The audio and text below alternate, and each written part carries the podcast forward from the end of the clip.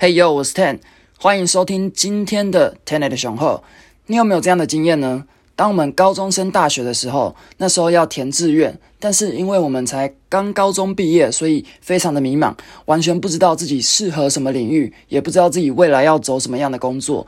那这个时候呢，我们的师长就会跟我们分享说：“诶。啊，你填这个好啦，这个前景无可限量，或是诶，你走这个科系好啦，未来出去哦，不用怕没饭吃哦。所以我们就听了这些师长的建议，那真的给他填下去了哦，那又真的给他上了。那最后呢，我们就发现，诶，这个科系这个学校怎么跟我们想象的完全不一样？这也不是我想要的啊，怎么会是这样子呢？哦，那。今天呢，就是要跟你分享，就是当别人跟我们建议的时候，不要轻易的去采纳哦。这个虽然有点冲突的一个 一个标题哦，但是就听我慢慢的道来。好，那为什么就是不要轻易的去采纳别人的建议呢？就是我前前几天，就是刚好母亲节，我回去台中，因为我是台中人，那就是去看爸妈、看阿妈这样子。那那时候我爸妈，我爸就跟我讲说：“哎，Ten 啊，那个他最近在用一个想要安装一个剪辑软体，然后就叫我去帮忙他安装，因为他在灌的过程中呢，就是出了一些状况，不知道怎么解决。这样，那我就说：哦，好啊，可以啊，就晚上的时候帮你灌。”然后就把它处理一下，就很很顺利，就把它解决掉。哦，原来是这边出问题。然后他就在跟我讲说：“哎，我我这个影片啊，YouTube 影片想要怎么怎么做啊？然后想要把它放在哪边啊？我怎么做啊？这些资料呃都会存在哪边？然后叫我帮他看一下。然后我就帮他看一看。哦，原来是这样子。那就把它搞定之后呢，因为他想要在车上放音乐啦，这样，然后就把它搞定之后，他就跟我讲：哇，你回来哦，帮我解决了好多问题哦，因为。呃，就是他们可能，呃，爸爸、爸妈那一辈的电脑比较不太擅长，但是因为我们本身就是工作啊，或者我们从小就接触这些东西，所以对我们来讲是很相对很容易的事情嘛。那我那时候就在想说，诶，那很很好玩哦，因为像我就前两天去查，就是 Google 在一九九八年的时候创立，所以对我们二十几岁这些大学生啊，或是刚出社会的年轻人啊，就是。Google 一九九八年创立嘛，所以我们刚好那个长大的时候，刚好是这间公司蓬勃发展的时候。然后 YouTube 呢是二零零五年的时候创立，所以刚好我们长大的时候也是，诶，社群媒体或者这些串流平台是刚好兴起的时候，诶，我们就跟着这一波这样子长大。那我们刚好就是有这样子的环境长大，所以这样像我们网络啊，或是电脑，这些都是在我们年就是年轻的时候，很小的时候就接触了。那但是我们爸妈呢就不一样，因为我们呃这些公司刚创立的时候，他们可能已经早就已经出社会很久了。那他们可能也是出社会哦，三三十三十多岁的时候才接触这些东西。那那时候学习能力又没有小朋友那么快嘛，对不对？所以我们的基准点就是对于学电脑这件事情的基准点，诶，就不太一样，对不对？所以今天如果呢，有时候啊。有些人会给你建议说：“诶，做这个事情非常好哦，你就是往这个方向走。”但是呢，诶，问题来了，就是这个人呢，他有没有接触过？诶，这个是就是一个很大的问题，对不对？像是呢，今天如果很多爸妈就会不是都会讲说啊，现在那个小朋友啊，第一个想要做的工作就是 YouTuber 哦，当 YouTuber，或者是很多小朋友要拍抖音嘛，对不对？很好玩。然后很多大人就会说：“哎呀，这个。”梦幻工作了，这个没饭吃啊，对不对？但是，哎，可是又很好玩哦。那个全世界前十名不是有一个那个小朋友小男孩，七八岁的，就是他们家人就会帮他拍，然后变超级红的那种网红，哎，啊，赚超多钱的。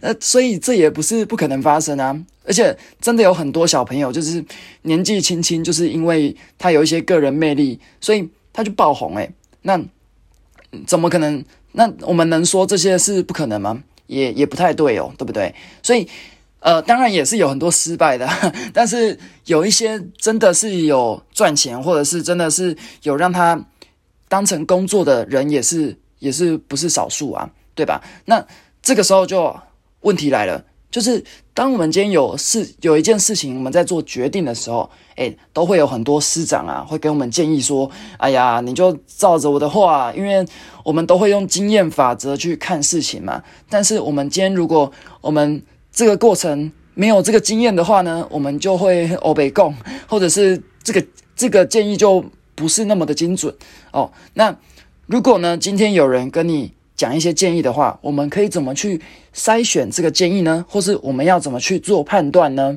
哦，那今天呢就跟你分享三个步骤，就是当有人在跟你给你一些建议的时候，你要怎么去思考？那第一个步骤呢，就是说我们要看这个人的结果是不是我们要的。像有一些人呢，可能会跟你讲：“哎呀，这个这个东西吼，就给你投资下去就对了啊，这个。”这个投资哦，你就赚很多钱了，就是就是照这样走了哦。可是你看他，诶，好像生活也不是过得很好，或者是说，嗯，他好像也没有什么投资经验，他就跟你讲这么这么大的话，那那就又就是有点要要审视一下了。所以我们就要看说这个人的结果是不是你要的，他的价值观呢跟你是不是有相辅相成的，是不是跟你吻合的？那第二个步骤呢，就是要看他有没有实际操作。这件事情，像最近就有一些朋友啊，就跟我讲说：“哎，Ten 啊，你是不是在投资啊？或是哦，你有没有在投资啊？我跟你讲哦，这个这个股票你一定要给他投下去，你没有投你就亏本了。”然后我就问他说：“哎，那你投了吗？”那他就跟我讲：“呃，还没耶，就是正在观望中。”然后这个时候就就听听就好，对不对？因为他也还没开始做，所以也不知道到底怎么样，对不对？不知道结果真的投了怎么样？那如果我们今天问他说：“诶，那你投了吗？”他就说：“哎呀，我跟他拼了啦，全家那个身价、那个家当，整个都给他当下去了，还给他借贷款，说哦，这个一定会 all in 的这样。那你就可以就他就是很认真嘛，就是这就是跟你信了嘛，对不对？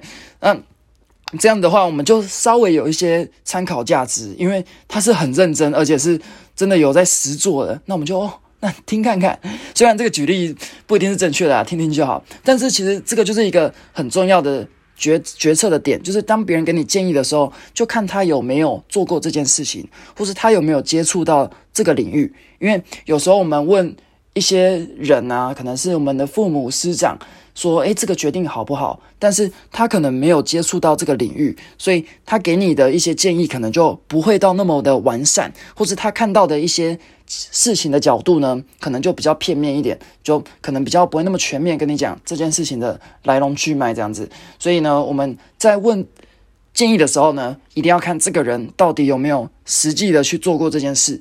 好，那第三个步骤呢，我觉得是最重要的，因为不管我们前面。怎么想，就是别人怎么样看待这件事情，最重要还是我们自己决定。因为呢，最重要的事情就是，不管别人怎么样看这件事情，我们都要完全为自己的决定负责嘛。